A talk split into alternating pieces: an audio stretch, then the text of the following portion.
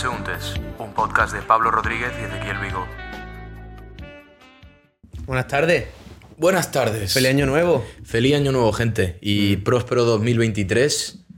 Eh, espero que todas las festividades fueran muy bien Mm. y comierais mucho y aguantarais eh, toda clase de problemas en la carretera Y comentarios y congestiones. Y tráfico, y, las gambas más ricas, las que he comprado yo y todo eso tal. Ya nos lo Claro. hemos quitado de en medio. Ahora volvemos a lo que estamos. A disfrutar de las sobras durante los próximos días, haceros las tostadas más exóticas de la historia con todas las carnes mechadas que quedan. Y, y bueno, no, no sentiros culpables de, del atracón de Nochevieja. Piensa que si todo el mundo da un paso para atrás, ninguno está más avanzado que el otro. Así que ya, ya Claro, tendremos momento para volver a la lógica fitness de... Además, eso, en diciembre no ocurre nada bueno y ahora a llenar los gimnasios y a vaciarlos en febrero. Pero que eso ya es ley humana. Exacto.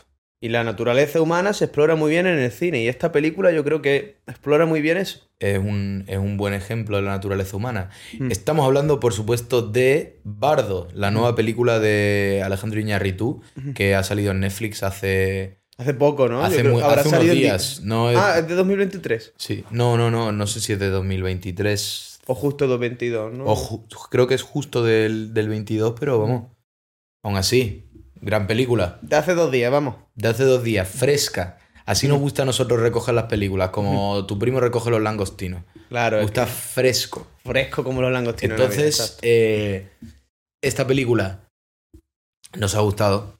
Hmm, A mí, me, ha- a mí me ha encantado, me parecía... Sí, muy, muy original y. Uf, intensa, intensa también. Intensa y larga, mira.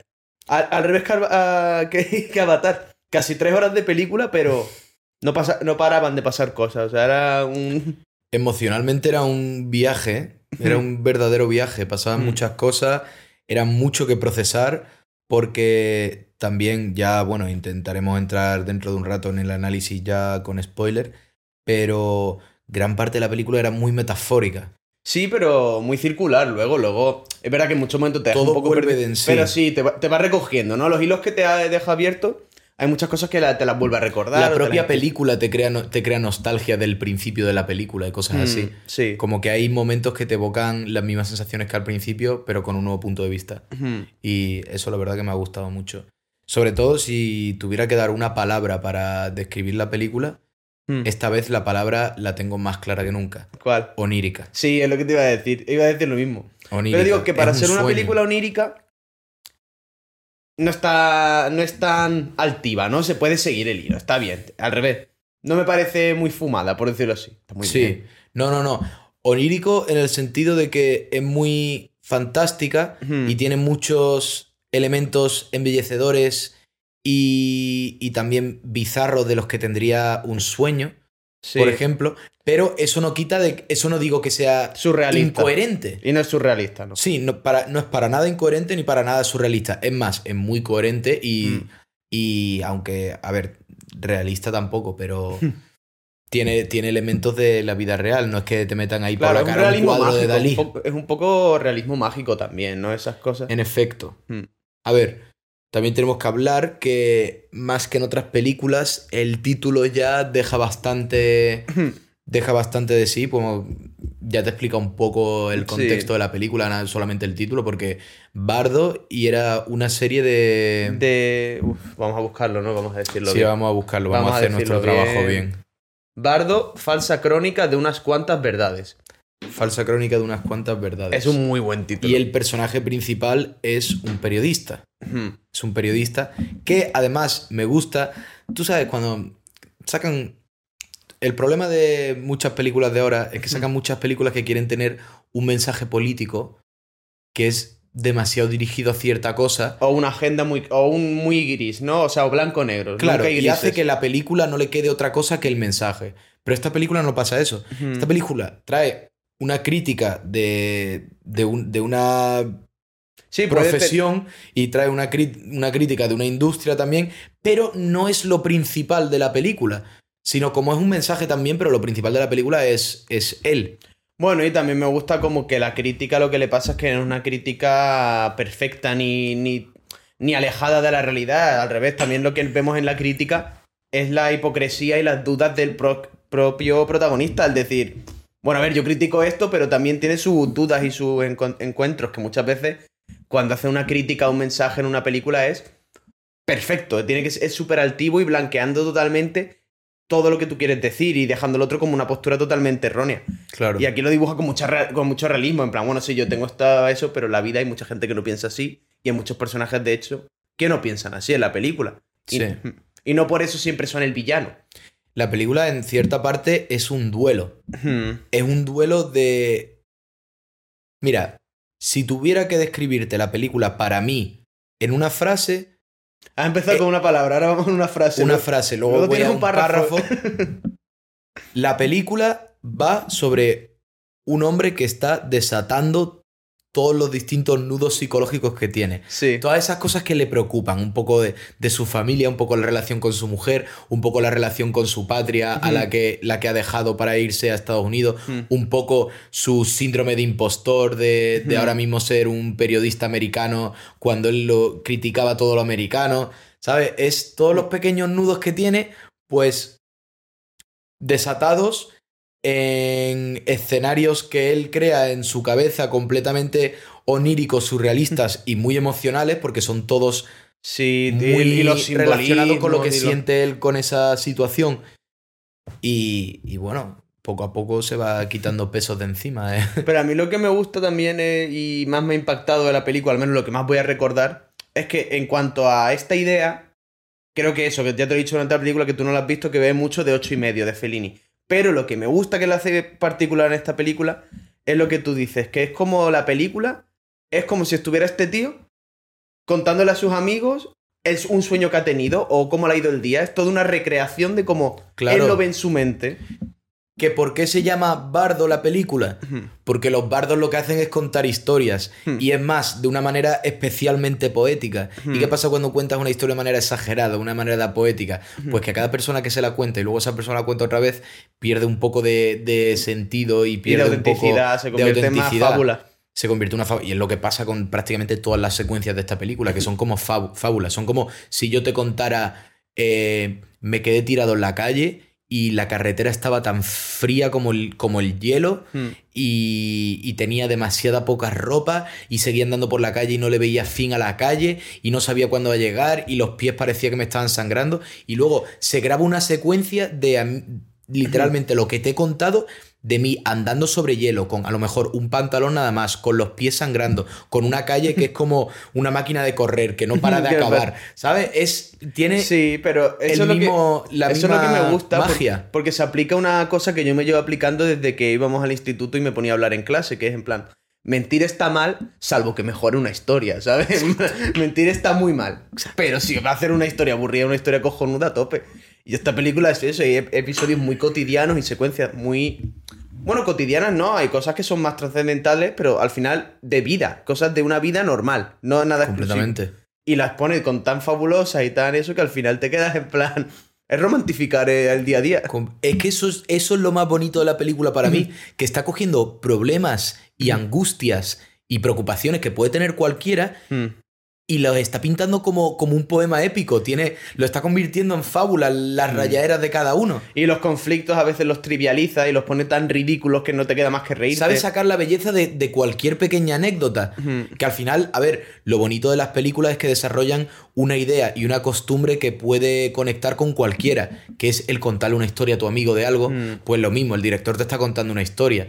Pues ver ese tipo de. de, de con- ese proceso de contar historias tan simple, llevado a la gran pantalla Mm. y representado de una man- con una buena fotografía y, y, es decir, extrapolado hasta el punto en el que es prácticamente como lo estás contando, Sí. es, un momento Es muy, muy bueno para el cine, y, la, y verdad. escena- y las escenas corales son muy divertidas. Cuando, por ejemplo, él tiene como un chirrido en la cabeza y empiezan a salir esos. como una banda. Una banda musical a, Claro. a destempo. Como... Son exageraciones, son hipérboles visuales y lo hacen muy es, entretenido. como, es como, mira, si yo... Sobre todo como, por cómo empieza la película, que empieza del tirón y ya luego le vas cogiendo el hilo, pero como empieza así del tirón la acción y ves ese mundo como eso, no surrealista, pero sí onírico, te quedas todo el rato ya desde el primer momento enganchado a ver dónde va saliendo. Una, una cosa que probablemente eh, ahí me parezca de las cosas más curiosas que hace la película, porque esto es. Pues, por lo menos esto es bastante importante en la película y creo que esto estamos de acuerdo y que esta película se debería ver más de una vez.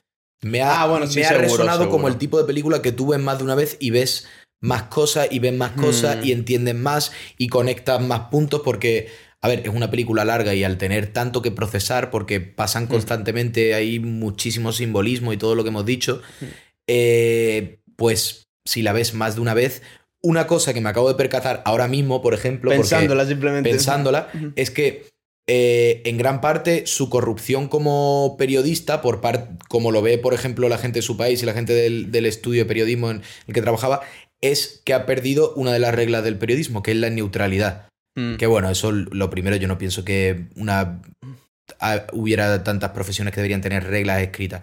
Pero es una, una de las reglas es la neutralidad. Hmm. Que esto ha pasado, tú lo cuentas de esta forma y, y así y se va a la realidad bueno, y como y- lo cuentas se va a reflejar perfectamente. Haber perdido, le gritan por haber perdido la neutralidad y la objetividad, que es los dos elementos que más han lanzado a la basura a la hora de contar esta película. Sí, Porque sí. todas las secuencias se, bajan en, se basan en que son ex- extremadamente eh, específicas al punto de vista de uno y a Mm. las emociones de uno y no son nada neutrales ni son nada objetivos, pero es lo guay de esta secuencia. pero también tienes la crítica a eso, a esos periodistas que estaba criticando, a que ellos supuestamente son los, los corporativistas y los que vienen ahí de su profesión súper súper rígida y tal, y al final son los hipócritas. Ellos sí, tampoco estaban siendo objetivos, Por eso. porque lo critican infundadamente, luego es- tiene una agenda política totalmente marcada. Pero a mí me parece que esa película también indaga mucho en el proceso creativo, en. En, en- no la locura de- del artista, ¿no? Pero sí en esos momentos de conflicto, el síndrome del impostor, en la relación con la familia, vemos que cómo se aleja de la familia o no, según e- en qué momento del proceso creativo está o en el momento vital de la vida. Como esa- ese problema, ese conflicto de separar artista y, y arte, ¿no? Sí. y ser persona. Pero a mí me gusta mucho también eh, que creo que cuando la veamos otra vez, obviamente vamos a ver también, entender muchas referencias que seguro que tiene la película, pero también el hecho de que bailando, bailando toda la película, como hemos dicho, al final de la película hay muchas cosas que dices, ah, esto es del principio, y seguro que la mitad no las hemos perdido. O sea, había un montón de gestos, cosas que a lo mejor han estado los 20 primeros de la, minutos de la película y luego no hemos catado. Porque Yo pasan como- tantas cosas, sí. los, los ajolotes, los no sé cuántos, luego vemos, en- entraremos en ejemplos, pero muchísimo. Yo como obra de recoger todas las páginas, ponerla en un fichero y ponerla en una caja, Mm. lo veo como un buen compendio. La, Ujú. la veo, la veo muy bonita, la veo un- una serie de secuencias muy coherentes, muy interesantes que aportan Bueno, una a otra. no sé yo, ¿eh? No, coherentes en- entre ellas. Entre ellas, Y sí, sí. coherentes en sus aportaciones a la historia. Claro, holísticamente y son como coherentes. obra completa yo la vería como una épica, como un, como un poema épico, como eso. Sí, es verdad, parece Lo vería súper un bien, mito, parece. como Bueno, una ta- odisea- también lo dice desde el principio. como una odisea. Sí, también tiene mucho. Bueno, esos son elementos que en realidad yo estaba notando que los, ha- que los había, pero como me estaba centrando en otras cosas de la película, no estaba tirando mucho ese hilo, pero Mm. tenía un montón de connotaciones mitológicas Claro. la película. Bueno, y una cosa que nos quejamos a veces de cuando las películas te meten en la cara el mensaje, no te dicen el mensaje aquí tal. Pues a mí me parece que esta película no peca de ello porque lo hace como de una manera cómica. Cuando rompe la cuarta pared siempre es como de manera cómica. Es como. No es para decirte, mira, mira esto, es en plan. Jaja, no te creas listo por mirar esto, esto era obvio, ¿sabes? En- Es como soltarte un comentario y dejar que tú lo, lo marines y lo, y lo pienses y, y lo aceptes en vez de decirte, mira, esto es lo que pienso, ¿lo aceptas? ¿Te gusta? ¿Eh? Opina esto también, mira. Sí, sí. ¿Sabes? Y esos Es una pequeños manera guiños, más Lo que te indirecta. digo que la película te iba recogiendo, esos pequeños guiños es solo como para confirmarte cosas, en plan, como es Claro. todo tan onírico, es como en plan, para que tengas, bueno, esto sí es real, agárrate a esto, pero Claro. sigue, sigue disfrutando, sigue mirando. De Mira, vez en cuando la mira. película te tiraba un ancla Hmm. para, de la que puedes tirar, que bueno, te daba un ancla muy concreta en la película, Claro. Que luego se ve al final. Pero te tiraba muchas anclas para poder apoyarte y, y darte cuenta de lo que es real y lo que no es real, porque era una de esas películas que funde mucho la línea entre lo real y, y lo que no lo era, y lo que era su documental, lo que era su vida, lo que eran sus Hmm. sueños. Bueno, tú- lo que te dice otra que tú no has visto, pero te tienes que ver de este señor, Birdman. Este señor Es verdad, es verdad, sí. el falso narrador, las voces en off, mío. todo.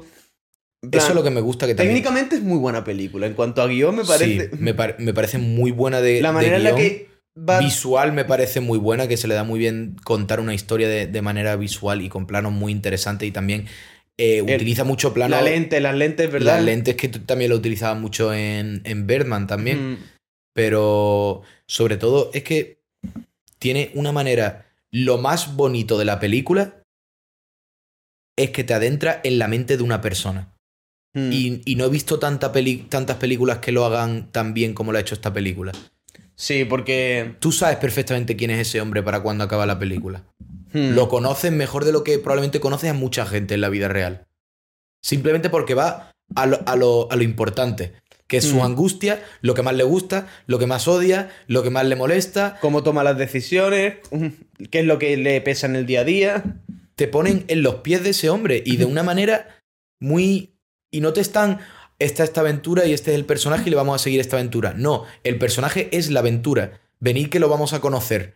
Y, va- y vas a saber por qué en este gran evento eh, absolutamente todo está revoloteando en la cabeza de este hombre. Pero yo creo que lo que sobre todo conquista de la película es que no se toma muy en serio. No, no, no, no todo esto que parece muy altivo no, no se transmite como pretencioso. Es algo Para que nada. es muy natural, es muy...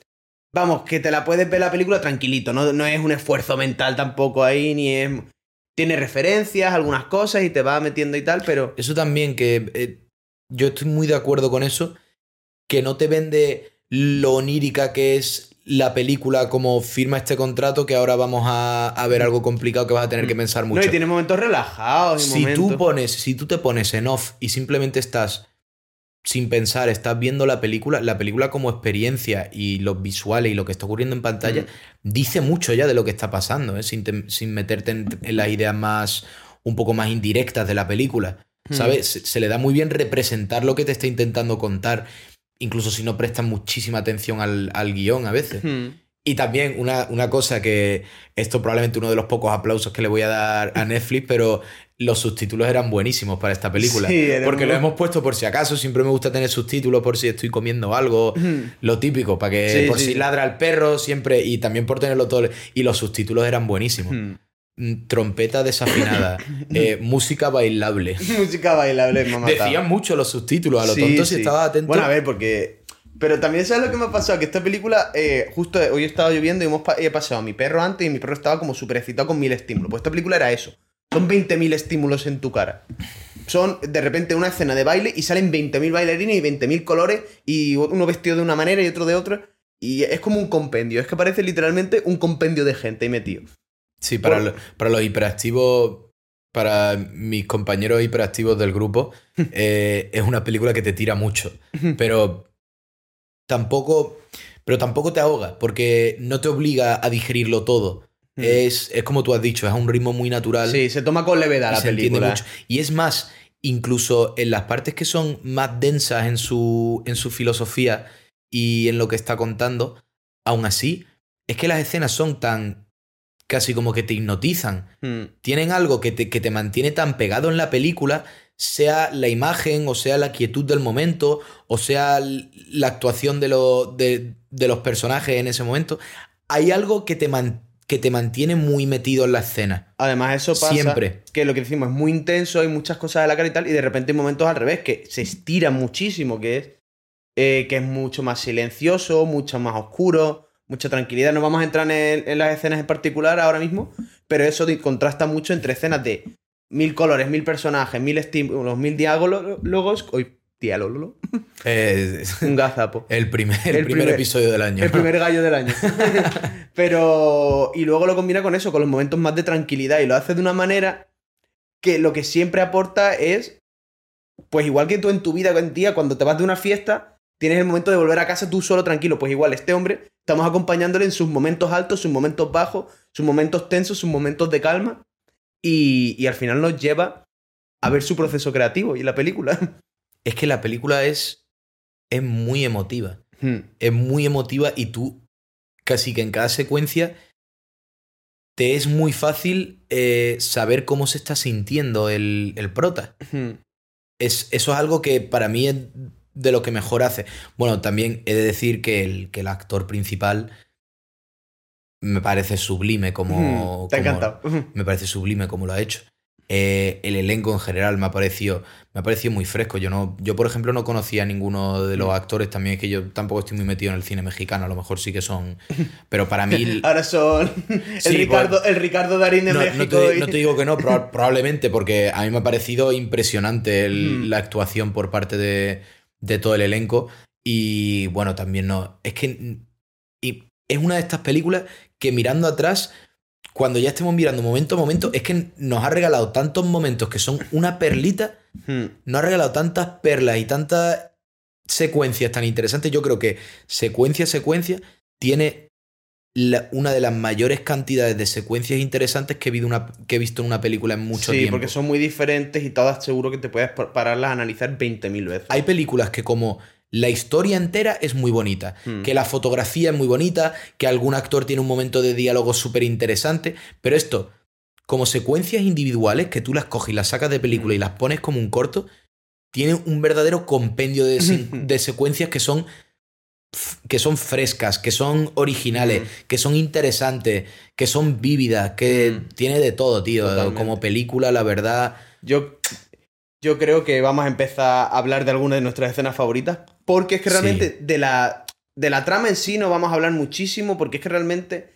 es todo un, un global. La película es un, un- un global de cosas que se te van presentando y al final pues llegas tú a donde Fíjate, yo llegar. creo que para quien esté estudiando cine, me parecería que en el. Me extrañaría que en el futuro esta película no se utilizara para, para estudiar cómo crear secuencias prácticamente independientes, coherentes e interesantes. Y que aporten. el tener subhistorias dentro de tu historia y, y que aporten porque es lo que mejor ha hecho. co- Coger esta variedad de, de elementos y de historias cortas, fábulas distintas y añadirles todas al mismo arco de personaje y el mismo desarrollo de un hombre y que todas aporten y luego...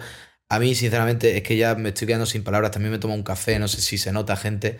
Que está, está alterado. está para el primer episodio del año también es que todavía es, es segundo, ¿eh? Todavía nos estamos recuperando de, De... Ha sido dura. de, la, de la gran celebración del año. Luego para el año nuevo chino toca otra, ¿eh? Para Año Nuevo Chino tocará lo que tenga que tocar. Pero sí, mira, yo creo que. Bueno, hablamos de spoilers. Yo creo que empezamos a meter. Sí, spoilers. vamos a hablar de spoilers. Eh, hasta aquí hemos llegado. El aviso de siempre que os será tan familiar como el interlocutor del Mercadona a este punto. Ah, id a ver la película. Si veis una película de Netflix este año, que sea esta película, no la podríamos recomendar más. Y un aplauso a Alejandro Iñarritu y a todo su equipo por hacer.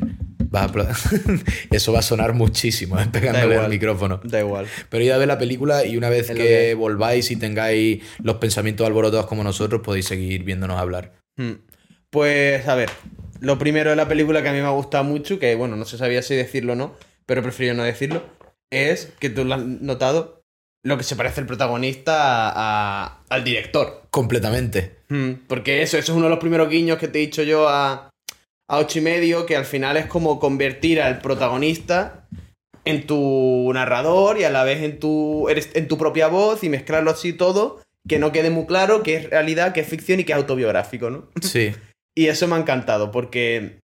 mm, que, era, que era verdad, que era no, que era tomarte en serio, cuánto no. Pues eso es lo que nos ha tenido en vilo toda la película. Sí, que es que no se puede llegar a decir que la película es autobiográfica, pero siempre tiene Esos tintes, esa de- referencia. Y sí, un poco... Claro, eh, Yo es que tampoco sé tanto de, de la vida No, yo de, tampoco, pero de este hombre, pero, pero- simplemente ya en el parecido, en el de que es un, Los dos cuentan un historias, creador los dos cuentan mexicano que luego ha triunfado también en Estados Unidos, que los dos hay muchísimas similitudes en, entre los dos. Bueno, los que sepáis, estéis más informados sobre la biografía de, de Alejandro Iñárritu, pues a lo mejor podéis estar de Habrá acuerdo. seguro o que ha habido más guiños y más referencias, eso que no hemos pillado, pero se Como hemos dicho ya varias veces, esta película, como una gran película, es una que se desenvuelve y que Mm. seguro que cada vez que la ves va recogiendo más miguitas, que es como debería ser una buena película. Además, este tipo de películas es uno del tipo de película que más me gusta a mí en el sentido de que lo que he dicho, que te va dejando migas todo el rato, pero que tú dices, esto seguro que es importante en el futuro, y lo es, pero aún así, con todo eso, al final consigue traer otras cosas que te ha ido dejando durante la película que no te habías fijado en ellas. Dices, cuando ves el final, dices, ostras, pues en esto no había Claro. pensado que esto iba a ser relevante al final, y sí lo. Claro. Y eso A a, mí me algo- encanta, eso es algo cariño, no- eso es mimo. Algo que nos han enseñado muchísimas veces durante la película y que no hemos llegado a entender el, el significado completo hasta el final era los, lo de los achelotes. ¿eh? ¿Se dice Sí. achelote? A, ajolotes, ¿no? Ajolotes, el bicho este que nada, que es muy, el que es anfibio, muy gracioso. el anfibio raro. Sí, una cosa muy rara. Nos la han enseñado varias veces y claro, son suficientes, son muy llamativos, que se, que se caen al suelo, que se ahogan, que los tiene el hijo, que no sé qué. Y, y seguro que ahí hay una y la escena metáfora al muy... principio se ve al final, ¿no? El, el niño es en el metro. Exacto. Es una, es una historia curiosa. Es como... No, y, y yo creo, mira, va- voy a intentar indagar como un detective a ver qué metáfora estaba intentando sacar.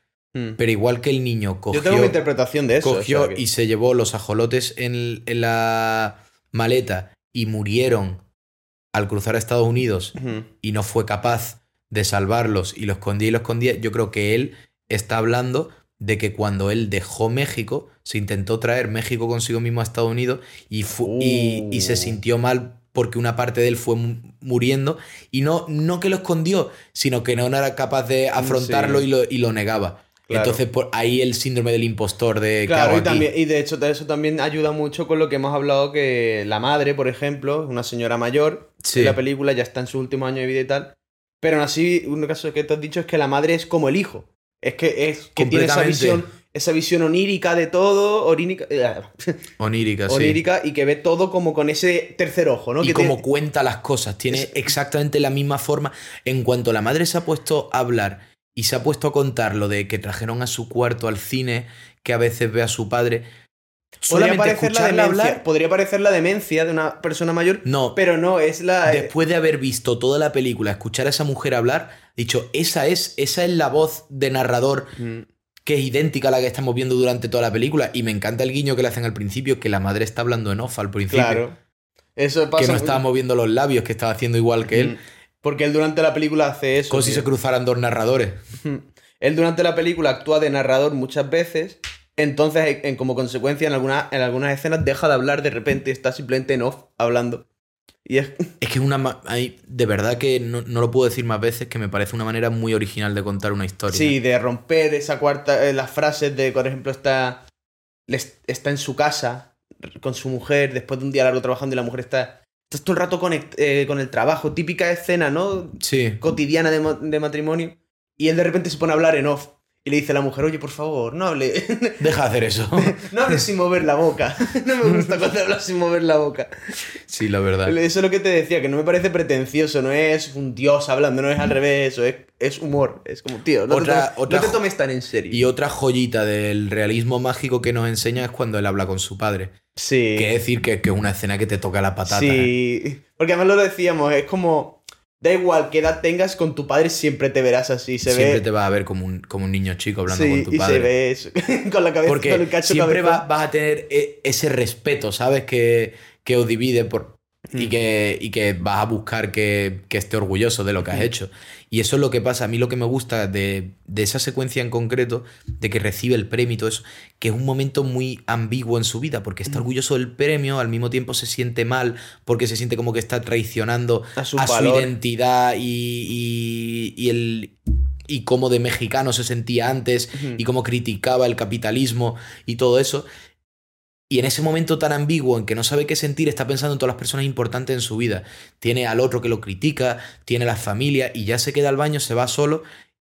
Y lo último que le queda por pensar es en la voz de su padre, en qué, no pensaría, en qué pensaría su padre de todo eso. En, Mm. Es como.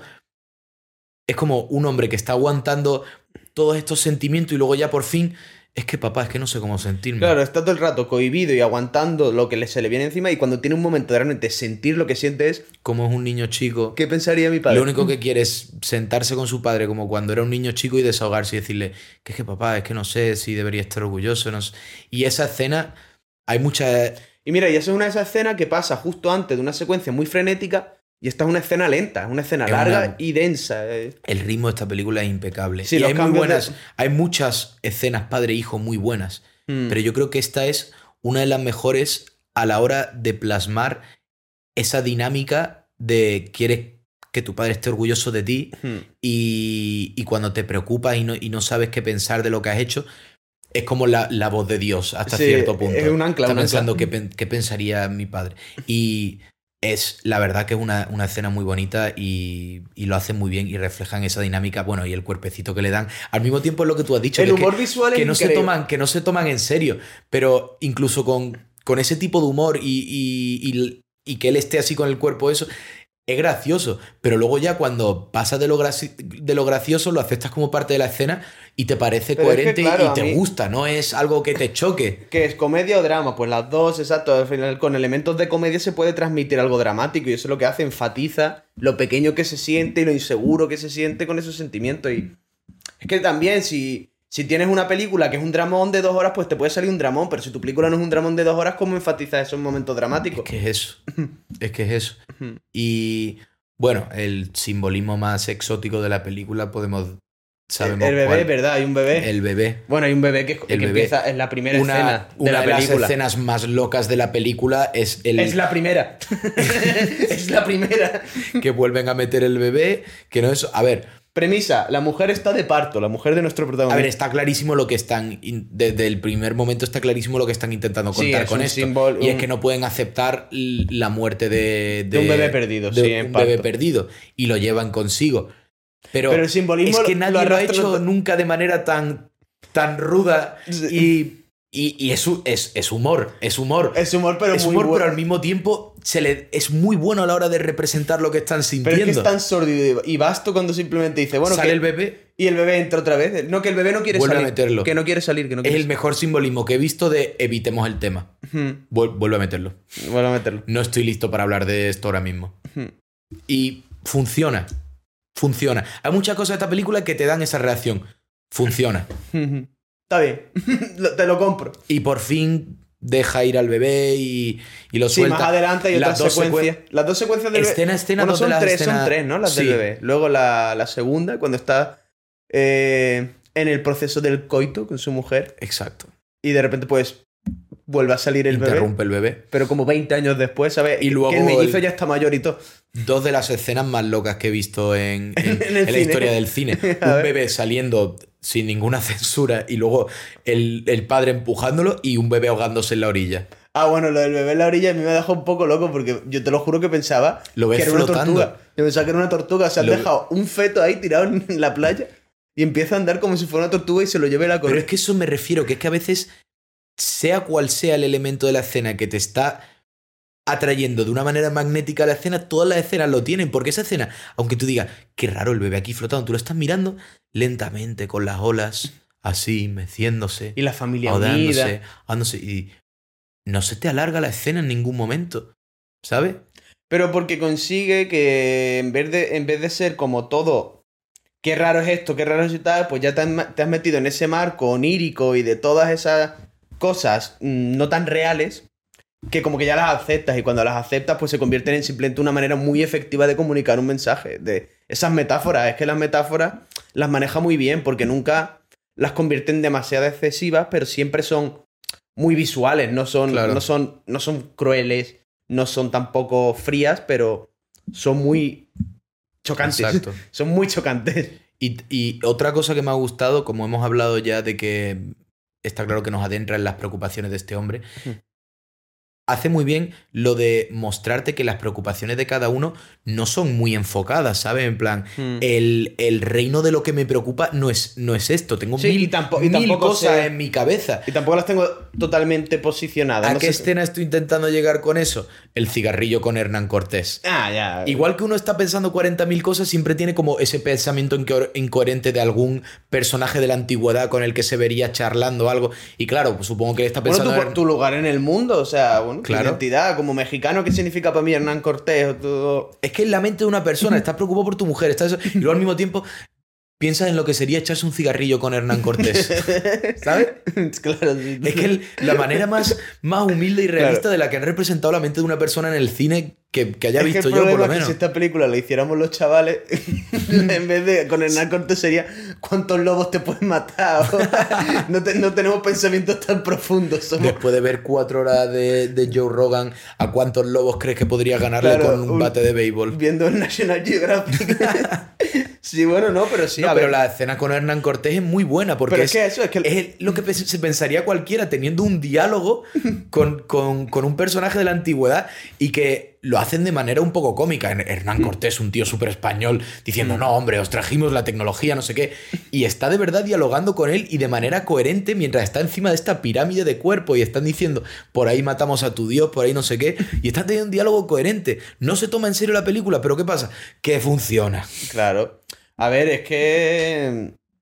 Es que esto es una película, no es un documental por algo, ¿no? Y él estará pensando en, Hernán- en Hernán Cortés, supongo, porque también un tema muy importante de la película es México en sí. Sí, la, identidad, mexicana. La identidad mexicana. La relación con México. eh, perdón, con Estados y, el- Unidos. y Hernán Cortés en la historia de México probablemente uno de los personajes Sí, pero incluso. más relevantes porque cambió completamente... Y, y lo que me parece también muy guay que presenta es el hecho de que es un personaje probablemente, y, al igual de importante, incomprendido, porque una persona de, yo qué sé, 60 o 20 o 40 años, en México probablemente tenga una perspectiva muy diferente de Hernán Cortés, al ser un personaje tan politizado, tan usado en el día a Sí. día. Es como, yo qué sé, es como si hablas de cualquier personaje que ya haya Yo lo veo suficientemente distante en la historia como para no tener opinión de Hernán Cortés.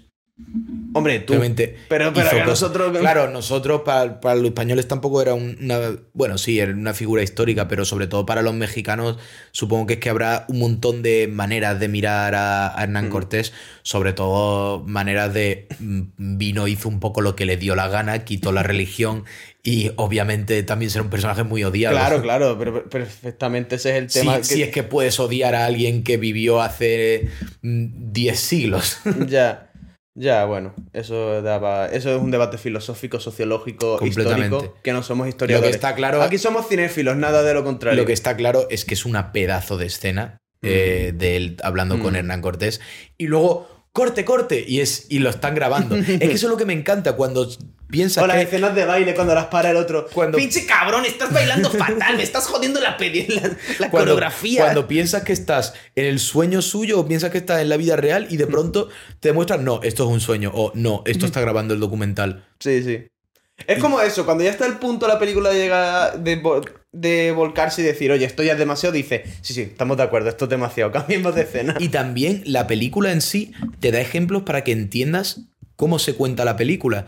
Y el, y el mayor ejemplo que te da, como para decir, eh, este es el patrón que seguimos en la película, ¿vale? Vale, sí. es cuando cuenta la historia de los que están intentando cruzar a Estados Unidos y se pas- paran a rezar y se les aparece la, Mm. Santa, la, la Virgen y solo quedan las ropas y no lo encuentra. Y es como, papá, no se lo llevaron...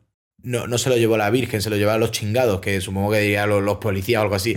Es como diciendo, eh, aquí tenéis un buen ejemplo de, de cómo algo que Es- ocurrió de cómo este narrador se está inventando todo y lo está exagerando en pos de la belleza. de cómo, nace, de cómo nace una fábula y qué pasa cuando rompen la fábula. Mm. Para que entendáis cómo va esta película. Y eso me parece muy bien, porque es como darte un manual de instrucciones, pero sin, sin que sea un manual de Es que instrucciones. totalmente, esta película para mí, yo el mensaje que me quedo es que tengo que volver a cuando era adolescente, en plan, que no me importa la verdad, simplemente cuento una buena historia, miente, hazlo, hazlo interesante. Hay que, la verdad que a veces para contar una buena historia, una medida de mentira está bien, Mm. como has dicho tú, si, si añade a Sin la hacer historia... daño a nadie. Es así. Justo me ha recordado muchísimo a que ahora mismo estoy leyendo eh, de Gogol una historia corta que se llamaba eh, la, la tarde, la noche de San Juan. Mm. Y al principio dice, mi abuelo tenía una manera muy peculiar de contar las cosas. No le gustaba contar la misma historia dos veces, así que si le preguntaba la misma historia más de una vez, cambiaba cosas. Ah, pero a mí- Y es que eso también es muy de abuelos, ¿eh? Es que eso es totalmente cam- la mitad de- del folclore. El folclore El es eso. folclore son abuelos cambiando la historia cada vez que se lo preguntas. Mm. Y luego tú se lo cuentas a alguien y esa persona ya la cuenta distinta. Y así es el folclore. Y eso es lo que me gusta de esta película, que ha ido a las raíces de una buena historia y ha sacado lo bonito, el, el humor que tiene, lo interesante y lo onírico que es al final. Que yo te cuente una cosa y que te la cuente de una forma porque a mí me parece que así está mejor contada. Mm, Porque todo el mundo quiere contar una buena historia al final.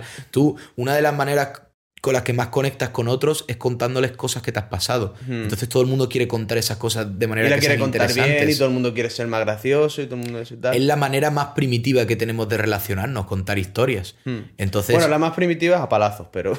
también, a a respeto mutuo después de darnos de mutuo y hostias. impuesto. pero bueno, eso, si no se te da bien contar historias, pégale a palos a alguien. Pero... Exacto. Sí. Cuando verdad. falla la ficción, Saca- saca- recurre a la violencia Saca- siempre. Sacamos todas las conclusiones malas.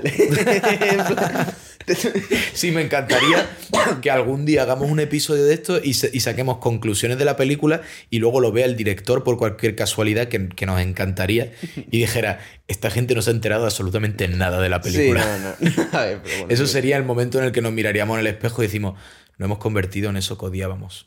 No, pero a ver, que yo, si te puedes tomar en serio lo que digan estos dos matados en su podcast. La verdad.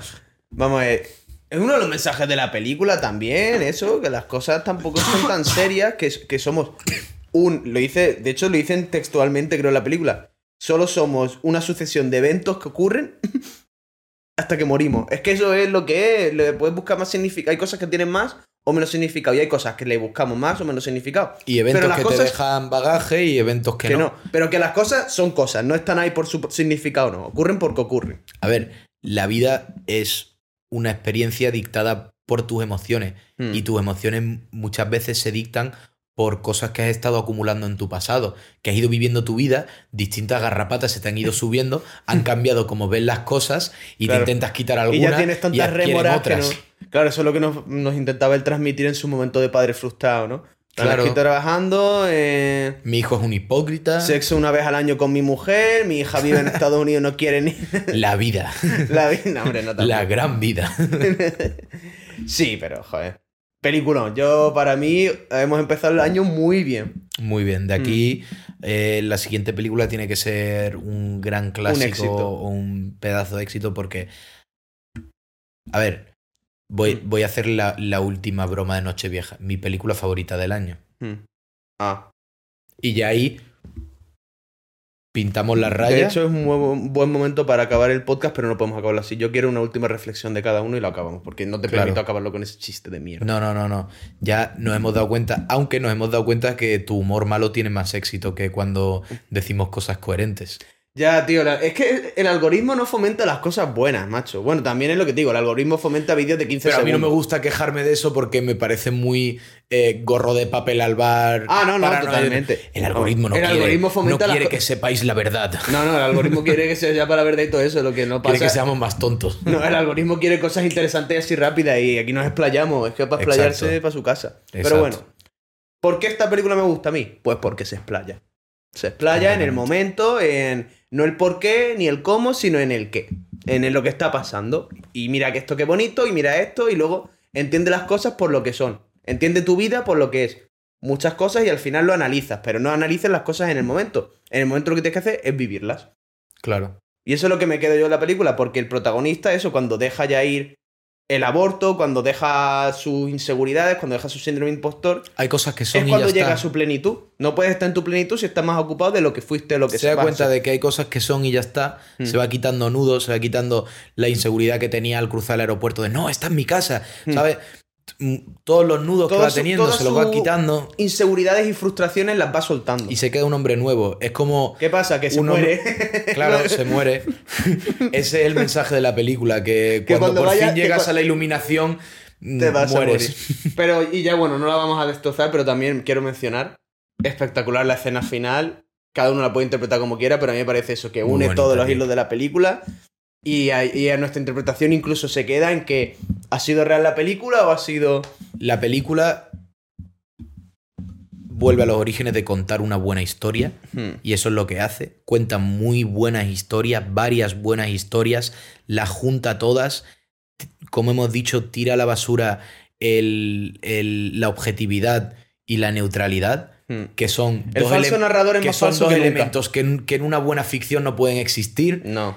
Y nos enseña la mente de un hombre, nos enseña lo bello que puede ser lo cotidiano, el romanticismo que puede haber en las En preocupaciones y en la frustración. angustias del hombre medio Hmm.